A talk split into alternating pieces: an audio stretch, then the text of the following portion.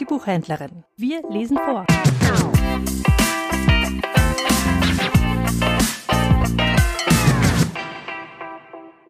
Taro der Faulpelz. Eine Schelmengeschichte aus Japan. Es ist nun schon lange her. Da lebte in dem Dorf Atarashi im Herzen von Shinano ein junger Mann mit Namen Taro. Dieser Taro war ein wirklich sonderbarer Mensch. Er hauste in einer winzigen Hütte am Rand des Dorfes, die aus nichts weiter als vier Bambuspfählen bestand, über die eine löchrige Strohmatte gespannt war, die weder vor Sonne noch Regen schützte, und tat den lieben langen Tag nichts anderes, als auf der faulen Haut zu liegen und gelangweilt zum Himmel zu starren. Er war so träge und bequem, dass er in ganz Shinano nichts seinesgleichen hatte und daher von allen nur Taro der Faulpelz genannt wurde. Da Taro sich niemals wusch, dazu hätte er nämlich aufstehen und zum Fluss gehen müssen, wimmelte es auf seinem Körper von Läusen und Flöhen, und Gesicht, Arme und Beine starrten nur so vor Schmutz. Er ging keinem Gewerbe nach und besaß nichts als das, was er auf dem Leib trug. Ein über und über mit Dreck beschmierten, übel riechenden, zerrissenen Kimono, von dem man unmöglich zu sagen gewusst hätte, von welcher Farbe er einst gewesen sein mochte. Da er kein Geld hatte, konnte er sich auch nichts zu essen kaufen und war auf die Almosen barmherziger Leute angewiesen.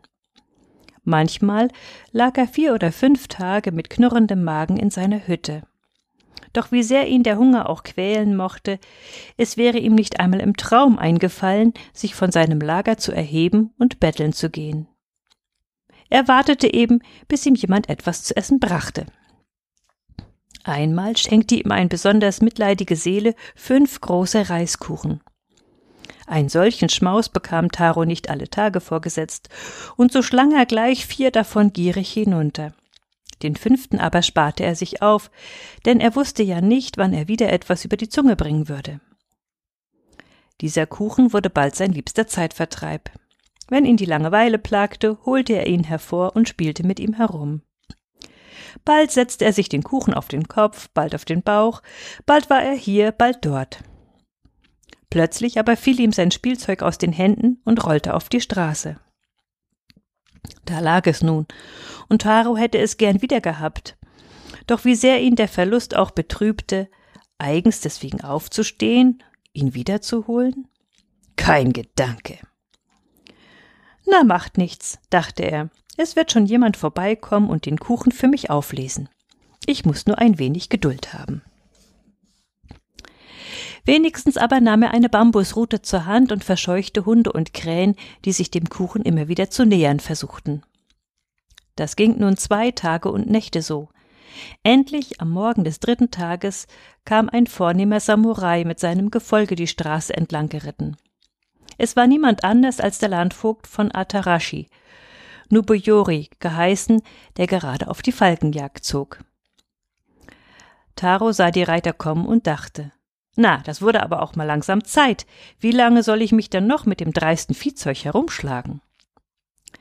Er richtete den Kopf in die Höhe und rief dem an der Spitze reitenden Nubuyori mit lauter Stimme zu. He, ihr da! Auf der Straße liegt ein Reiskuchen genau vor euch. Würdet ihr bitte so freundlich sein und den für mich aufheben? Der Landvogt aber würdigte ihn keines Blickes. Er tat, als hätte er ihn gar nicht gehört und ritt einfach vorbei. Da wurde Tarot wütend und schrie ihm hinterher. Wie kann einer nur so bequem sein? Euch zu bitten, den Kuchen aufzulesen, war doch wirklich nicht zu viel verlangt. Wie ihr als Landvogt eure Güter in Ordnung halten könnt, wüsste ich gern, wenn ihr schon zu träge seid, eine so leichte Aufgabe zu lösen. Alle sagen, ich wäre der größte Faulpelz von Shinano. Jetzt aber weiß ich, dass es in dieser Provinz noch viel schlimmere Kerle gibt. Als Nobiyori hörte, wie er beschimpft wurde, zügelte er sein Reittier und blickte überrascht zurück. Er war ein Samurai und ließ sich von niemandem beleidigen und schon gar nicht von einem schmutzigen Vagabunden. Jetzt wurde auch er zornig. Er und seine Begleiter wendeten die Pferde und bewegten sich auf Taros Hütte zu, um den Frechling zu züchtigen. Der aber zeigte kein bisschen Furcht, als er die Samurai auf sich zutraben sah und fuhr fort, den Landvogt zu schmähen. Nobiori war verblüfft über so viel Unverfrorenheit. So etwas war ihm noch nicht vorgekommen. Er ließ Halt machen und fragte, wobei er sich die Nase zuhielt. Bist du Schmutzfink etwa dieser nichtsnutzige Taro, von dem es heißt, er sei der größte Faulenzer weit und breit? So ist es, antwortete Taro, ohne sich zu erheben. Ich bin Taro der Faulpelz. Von dir habe ich allerdings schon gehört. Doch sag mir, Kerl, wovon lebst du nur, wenn du so gar nichts tust? Ich ernähre mich von dem, was mitleidige Leute mir schenken. Wenn mir niemand etwas bringt, muss ich eben hungern. So habe ich manchmal vier oder fünf Tage nichts zu beißen. Nobiori war im Grunde seines Herzens ein gutmütiger Mensch, und als er sah, wie armselig Taro lebte, wurde er von Mitleid ergriffen, und sein Ärger war bald verraucht. Was für ein erbärmliches Dasein, meint er. Du kannst einem richtig leid tun. Aber sag, hast du nie daran gedacht, deinen Lebensunterhalt selbst zu verdienen? Du bist ja ständig vom Hungertod bedroht. Warum bestellst du kein Land? Vom Ertrag eines Feldes könntest du gut leben. Ihr meint es wirklich gut mit mir, aber ich besitze kein Land. Na, dann gebe ich dir Land, das du bebauen kannst. Ach nein, gähnte Taro und schüttelte den Kopf. Das wäre mir viel zu beschwerlich. Dann müsste ich ja von früh bis spät auf dem Feld arbeiten. Nein, ich brauche kein Land. Warum machst du dann nicht einen Laden auf und treibst Handel? Dazu fehlt mir das nötige Geld. Das will ich dir gern leihen. Aber Taro schüttelte wieder nur den Kopf. Es hat alles keinen Zweck. Warum soll ich einem Gewerbe nachgehen, von dem ich ja doch nichts verstehe? Da musste der Landvogt lachen und rief Wahrlich, wahrlich, du bist schon ein seltsamer Kauz. Die Leute haben nicht Unrecht, wenn sie dich den größten Faulenzer von Shinano nennen. Aber irgendwie gefällst du mir. Ich will dafür sorgen, dass du nicht mehr hungern musst. Er ließ sich Pinseltusche und Papier bringen und schrieb Erlass. Der Mann, welcher Taro der Faulpelz geheißen wird, erhält ab sofort zwei Mahlzeiten am Tag und ist ferner mit Reiswein zu bewirten, ebenfalls täglich. Taros Unterhalt geht zu Lasten des Dorfes Atarashi. Wer sich dieser Verordnung widersetzt, wird streng bestraft. Hiermit jedermann kund und zu wissen getan. Nobiori, der Landvogt. Als die Dorfbewohner von dem Erlass erfuhren, waren sie vor Erstaunen sprachlos. Sie alle mussten sich den Lebensunterhalt im Schweiß ihres Angesichts verdienen und konnten nicht verstehen, warum der Landvogt eine solche Verordnung erlassen hatte. Als ob unser Los nicht schon hart genug wäre, murrten sie. Jetzt müssen wir auch noch diesen faulen Strick durchfüttern. Doch Nobiori vertrat in Atarashi die Obrigkeit, und dem Willen der Obrigkeit wagte niemand zu widersprechen. So blieb den Bauern nichts anderes übrig, als Taro Tag für Tag Speise und Trank zu versorgen. So ging es fast drei Jahre lang. Da kam ein Bote des Gouverneurs von Shinano und verkündete, dass ein Mann aus Atarashi für drei Monate nach Kyoto gehen müsse, um dort Frondienst zu leisten. Die Bauern berieten, wer von ihnen die Aufgabe übernehmen sollte. Natürlich hatte keiner von ihnen Lust, fern der Heimat und ohne Lohn in Kyoto zu schuften, und so hatte jeder eine Ausrede. Der eine sagte, ich war noch nie in der Hauptstadt, ich weiß gar nicht, wie ich dorthin finden soll. Ein anderer meinte, wenn ich zu lange Zeit von zu Hause wegbleibe, wer soll dann für meine Frau und die Kinder sorgen? Und wieder ein anderer klagte, meine Eltern sind krank und gebrechlich. Wer soll die armen Leute pflegen, wenn ich in die Fremde ziehen muss? Sie müssten wohl elendiglich umkommen. Einer jammerte immer lauter als der andere. Da sprach Gonbe, der Dorfälteste. Wie wäre es, wenn wir Taro den Faulpelz schickten? Die anderen aber riefen, Red keinen Unsinn, Gonbe. Du weißt doch genau, wie träge der ist. Taro würde lieber verhungern, als auch nur einen Finger krumm zu machen. Der geht nie und nimmer nach Kyoto. Doch der Dorfälteste ließ sich nicht beirren. Wir müssen es eben nur geschickt anstellen, meinte er, ein listiges Lächeln aufsetzend. Bedenkt es wohl, meine Freunde, uns allen wäre geholfen und außerdem wären wir den Schmarotzer für eine ganze Weile los. Und als er erklärte, wie er Taro hinters Licht führen wollte, fanden auch die anderen, dass die Sache durchaus einen Versuch wert sei. Also machte Gonbe sich sogleich zu Taros Hütte auf. Einen guten Tag wünsche ich dir, mein lieber Taro, hob Gonbe an. Vielleicht hast du schon gehört, dass unser Dorf eine wichtige Aufgabe erfüllen muss. Wie wär's? Willst du uns nicht dabei helfen? Taro regelte sich und gähnte. Verschlafen blinzelte er in die Sonne und fragte Was für eine Aufgabe. Ich weiß von nichts. Es ist nämlich so, erklärte Gonbe freundlich lächelnd. Einer von uns muss für drei Monate nach Kyoto, um dort Frondienst zu leisten. Jeder im Dorf möchte, dass du derjenige bist, der in die Hauptstadt zieht, weil sich alle Sorgen um deine Zukunft machen. Sieh mal, Taro, es ist doch so. Ein Mann, der etwas auf sich hält, nimmt sich ein hübsches Mädchen zur Frau, um das ihn alle beneiden, und gründet eine Familie. Und er baut sich ein prächtiges Haus, so dass jeder, der daran vorübergeht, mit Bewunderung sagt Seht, der hat es zu etwas gebracht. Auch muss ein Mann auf Reisen gehen, damit er weiß, wie es zugeht in der Welt. Wenn du immer nur in Atarashi hockst, wird aus dir nie etwas. In Kyoto aber werden dir die Frauen in Scharen zu Füßen liegen. Denn sobald ein Mädchen in der Hauptstadt erfährt, dass ein Mann aus Shinano kommt, verliebt es sich unsterblich in ihn und mag keinen anderen mehr ansehen. Darum sage ich dir, Taro, geh nach Kyoto und mach dort dein Glück. Such dir das schönste Mädchen aus und zeig allen, was für ein Kerl du bist. Taro hatte Gonbis Worten mit wachsendem Interesse gelauscht. Und in seine Augen war ein eigenartiger Glanz getreten. Plötzlich sprang er auf und rief ganz erregt Wenn das so ist, will ich noch heute aufbrechen. Er war wie verwandelt. Die Bauern rieben sich die Hände und trafen in Windeseile alle Vorbereitungen, bevor er es sich anders überlegen konnte. Das Geld, das er unterwegs benötigen würde, legten alle zusammen, auch gaben sie ihm reichlich Wegzehrung mit.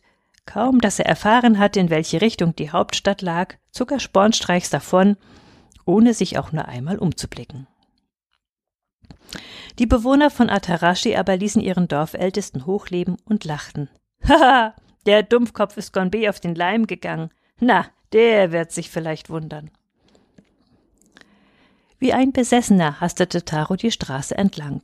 Er marschierte Tag und Nacht, ohne auch nur eine einzige Rast einzulegen, und kam schon am Morgen des siebten Tages ans Ziel. Dort staunten die Leute nicht schlecht. Nie zuvor war ein so schmutziger Kerl in der Hauptstadt gesehen worden. Der ist ja richtig schwarz vor Dreck. Alle zeigten mit dem Finger auf ihn und lachten ihn aus. Doch der Gouverneur von Shinano, der gerade in Kyoto weilte, meinte nur Es ist mir gleichgültig, wie der Kerl aussieht, wenn er nur willig ist und gut arbeitet. Allein darauf kommt es an. Und Taro verrichtete seine Arbeit mit so großem Eifer, dass es schon bald hieß, in ganz Japan sei kein fleißigerer Fronarbeiter als er zu finden. Niemand hätte es für möglich gehalten, dass dieser Mann vor noch gar nicht langer Zeit ein großer Faulenzer gewesen war. Man war mit ihm so zufrieden, dass man ihn nicht nur drei, sondern gleich sieben Monate da behielt. Aber Taro schien das überhaupt nicht zu stören. Er schuftete unverdrossen weiter und arbeitete für drei. Endlich war seine Dienstzeit herum, und es kam der Tag, da er nach Shinano zurückkehren wollte.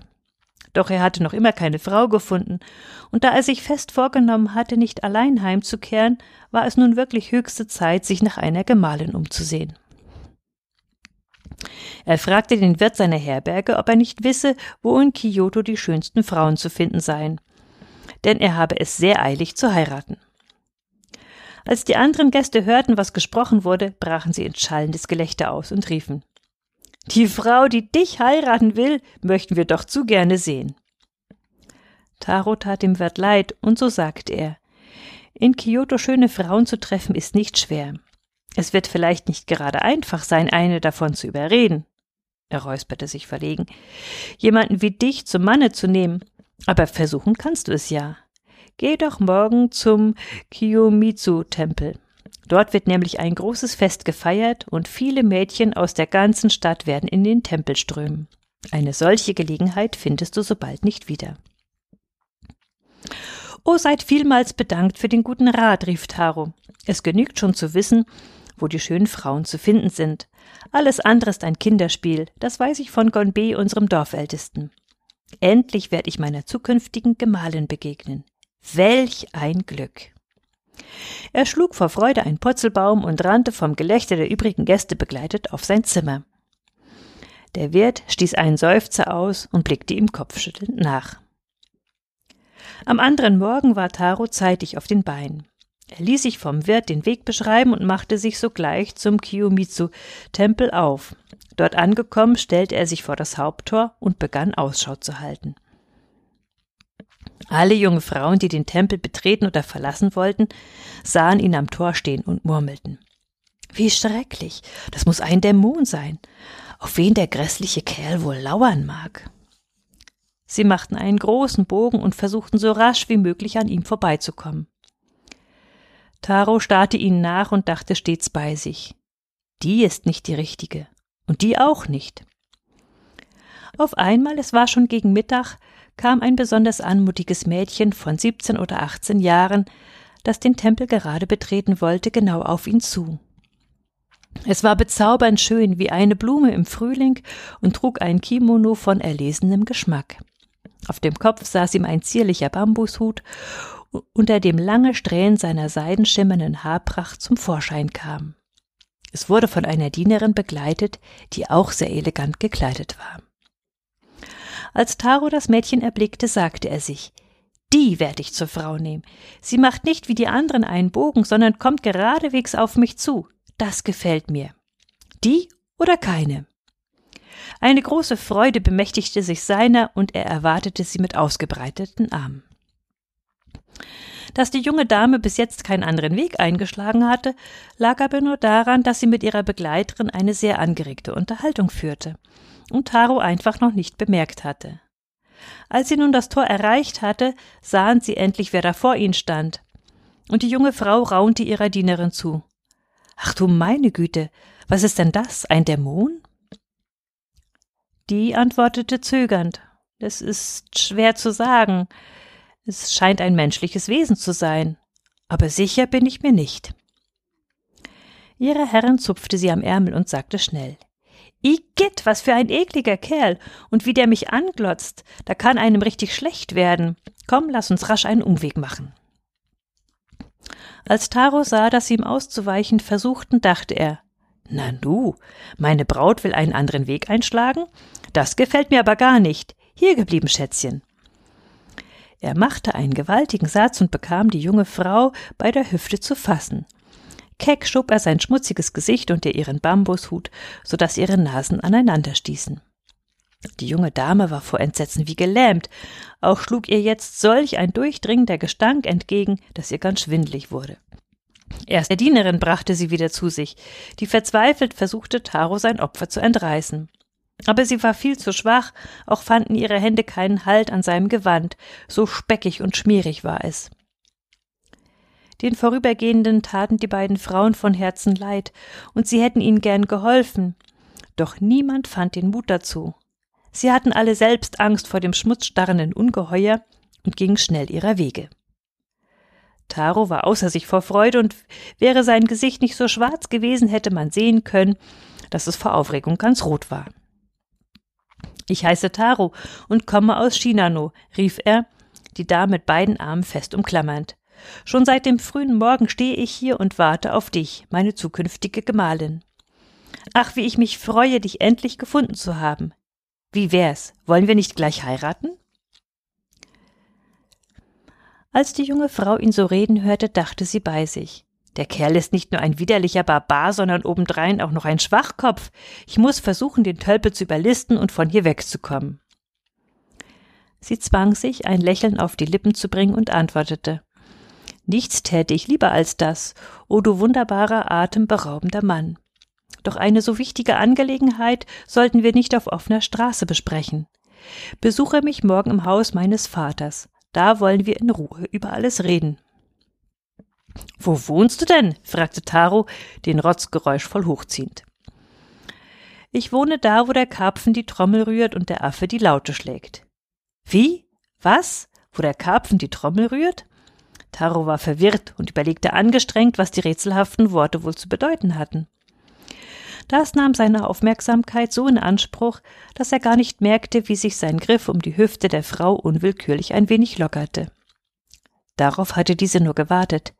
Jetzt oder nie. Mit einer blitzschnellen Bewegung riss sie sich los, Hut und Sandalen verlierend und lief mit bloßen Füßen davon, gefolgt von ihren Inneren. Liebe Braut, warum läufst du mir weg? Rief Taro überrascht. So warte doch. Und er eilte ihr nach. Die beiden Frauen rannten, als gält es das Leben. Da sie sich in der Gegend gut auskannten, gelang es ihnen schließlich, Taro in die Irre zu führen, und sie entwischten ihm. Dieser lief den ganzen Nachmittag umher und suchte in allen Straßen, aber es war vergebens. Die Dame blieb verschwunden. Was sollte nun bloß werden? Er wollte schon alle Hoffnung aufgeben und war den Tränen nah. Er kam gerade am Haus eines Kaufmanns vorbei, als sich drin plötzlich großer Lärm erhob und eine Stimme schrie. Zu Hilfe! Ich bin bestohlen worden! Haltet den Dieb! In diesem Moment sprang eine vermummte Gestalt auf die Straße, einen prallen Sack auf dem Rücken tragend und rannte in eine Nebengasse. Kurz darauf stürmten vier oder fünf mit Knüppeln bewaffnete Männer aus dem Haus. Als sie Taro erblickten, schrien sie sofort wie aus einem Munde. Das ist der Dieb! Auf ihn! Schon kam sie auf ihn zugesprungen, die Knüppel drohend über dem Kopf schwingt. Taro nahm die Beine in die Hand und ergriff die Flucht, denn für Erklärung blieb keine Zeit. Den Wüterichen war anzusehen, dass sie, sollten sie ihn erwischen, nicht viel Federlesens mit ihm machen würden. Die wilde Jagd ging von einer Straße in die andere, und Taro versuchte verzweifelt, die Verfolger abzuschütteln. Doch sie blieben ihm hart auf den Fersen. Da, er war gerade wieder um eine Ecke gebogen, bemerkte er zu seiner Rechten ein offenstehendes Tor, das auf das Anwesen eines reichen Edelmannes führte. Ohne lang zu überlegen, rannte er dorthin und verbarg sich hinter einem der Türflügel. Da kamen auch schon die Verfolger um die Ecke gelaufen. Zum Glück bemerkten sie ihn nicht und rannten vorbei. Doch Taro wähnte sich noch lange nicht in Sicherheit, und so schlich er sich weiter in das Anwesen hinein, bis er in einen großen Garten gelangte. Dort kroch er unter die Veranda eines Pavillons, wo er sich endlich etwas verschnaufen konnte, denn er war von der Flucht noch ganz außer Atem. Da hörte er auf einmal Schritte über sich. Es waren zwei Frauen, die eben auf die Veranda hinausgetreten waren. Die eine sagte gerade Wer hätte geahnt, dass unser Ausflug zum Kiyomitsu-Tempel ein solches Ende nehmen würde?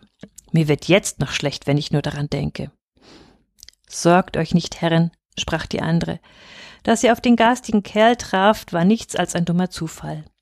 Er kann euch hier unmöglich finden, auf dem Anwesen eures Vaters seid ihr sicher. Ihr solltet ihn einfach vergessen. Ich wünschte, ich könnte es, seufzte wieder die erste, aber ich fürchte, dass mich dieses schreckliche Erlebnis noch in meinen schlimmsten Träumen verfolgen wird. Auch ist mir, als hätte ich wieder den abscheulichen Geruch in der Nase. Nun wusste der Lauscher, wer da sprach, und das Herz hüpfte ihm vor Freude. Er sprang aus seinem Versteck hervor und jubelte. Hier steckst du also, geliebte Braut. Ich habe große Mühe gehabt, dich zu finden, aber nun sind wir wieder vereint. Freust du dich denn gar nicht? Die junge Dame wurde kreideweiß. Sie fuhr entsetzt zurück und taumelte in das Innere des Pavillons, wo sie weinend zusammensank. Die Dienerin aber rief laut um Hilfe. Da kamen auch schon zwei grimmig aussehende Hausknechte angelaufen, die den Eindringling packten und zu Boden warfen.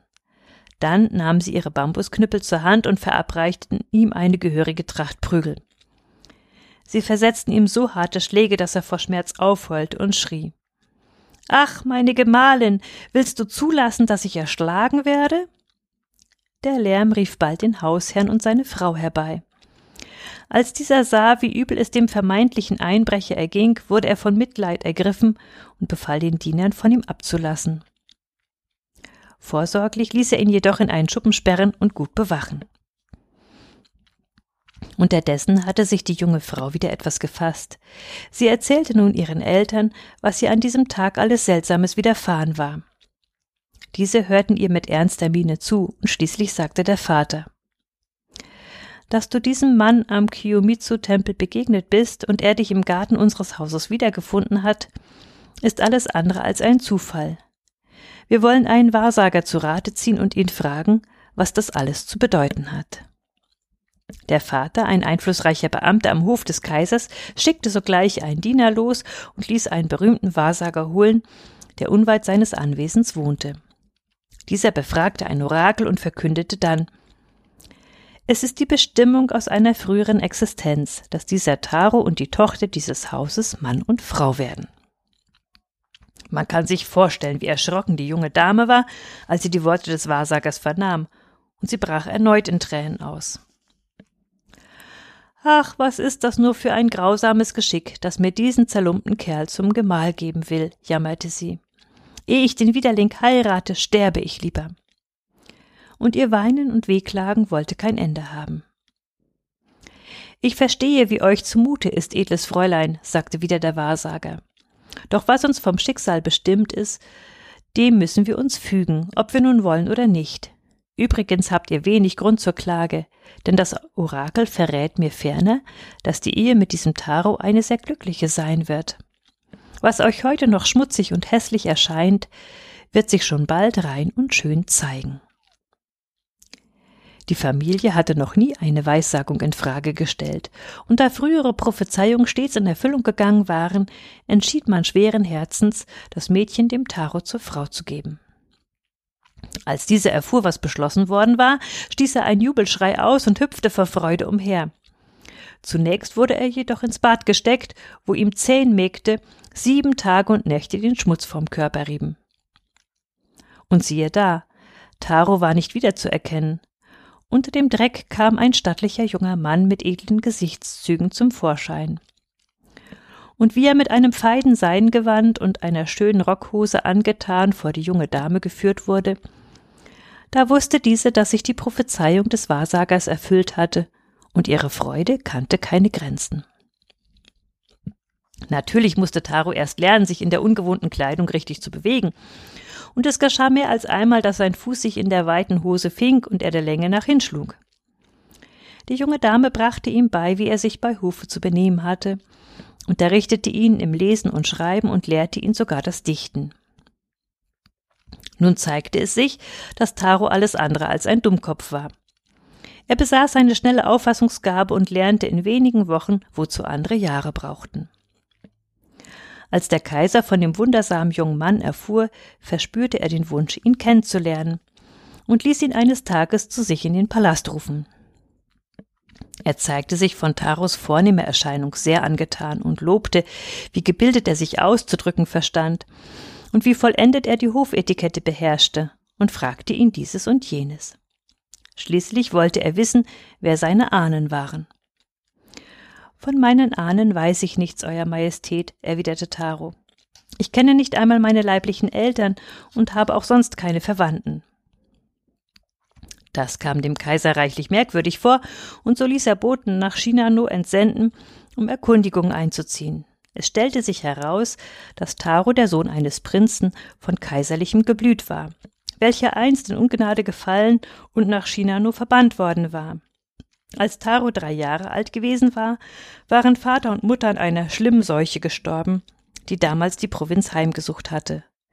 Von der Zeit an hatte er das elende Leben geführt, von dem bereits die Rede war.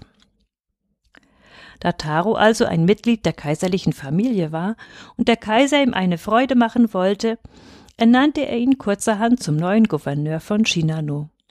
So kam es, dass Taro eines Tages mit seiner Gemahlin eine prachtvolle Sänfte bestieg und mit großem Gefolge in seine Heimat zurückkehrte.